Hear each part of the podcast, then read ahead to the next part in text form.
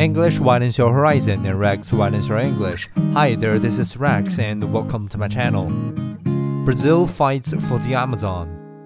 Luiz Inácio Lula da Silva, Brazil's president, has promised to save the Amazon rainforest.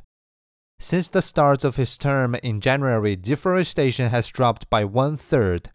Now Lula, as he is known, wants to draw Brazil's neighbors into the fight. On Monday, he will host the leaders of eight of them in Belém, a port city, to prepare a joint strategy to be presented at COP28, an international climate change conference at the end of the year. Lula's summit will serve as a rehearsal for his address to the UN General Assembly in September, which is expected to focus on the environment.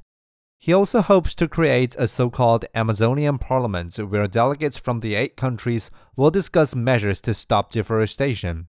Still, Brazil's call to arms seems at odds with some of Lula's domestic policies. In May, his government launched a program of car subsidies and it is conducting studies to exploit oil near the mouth of the Amazon River.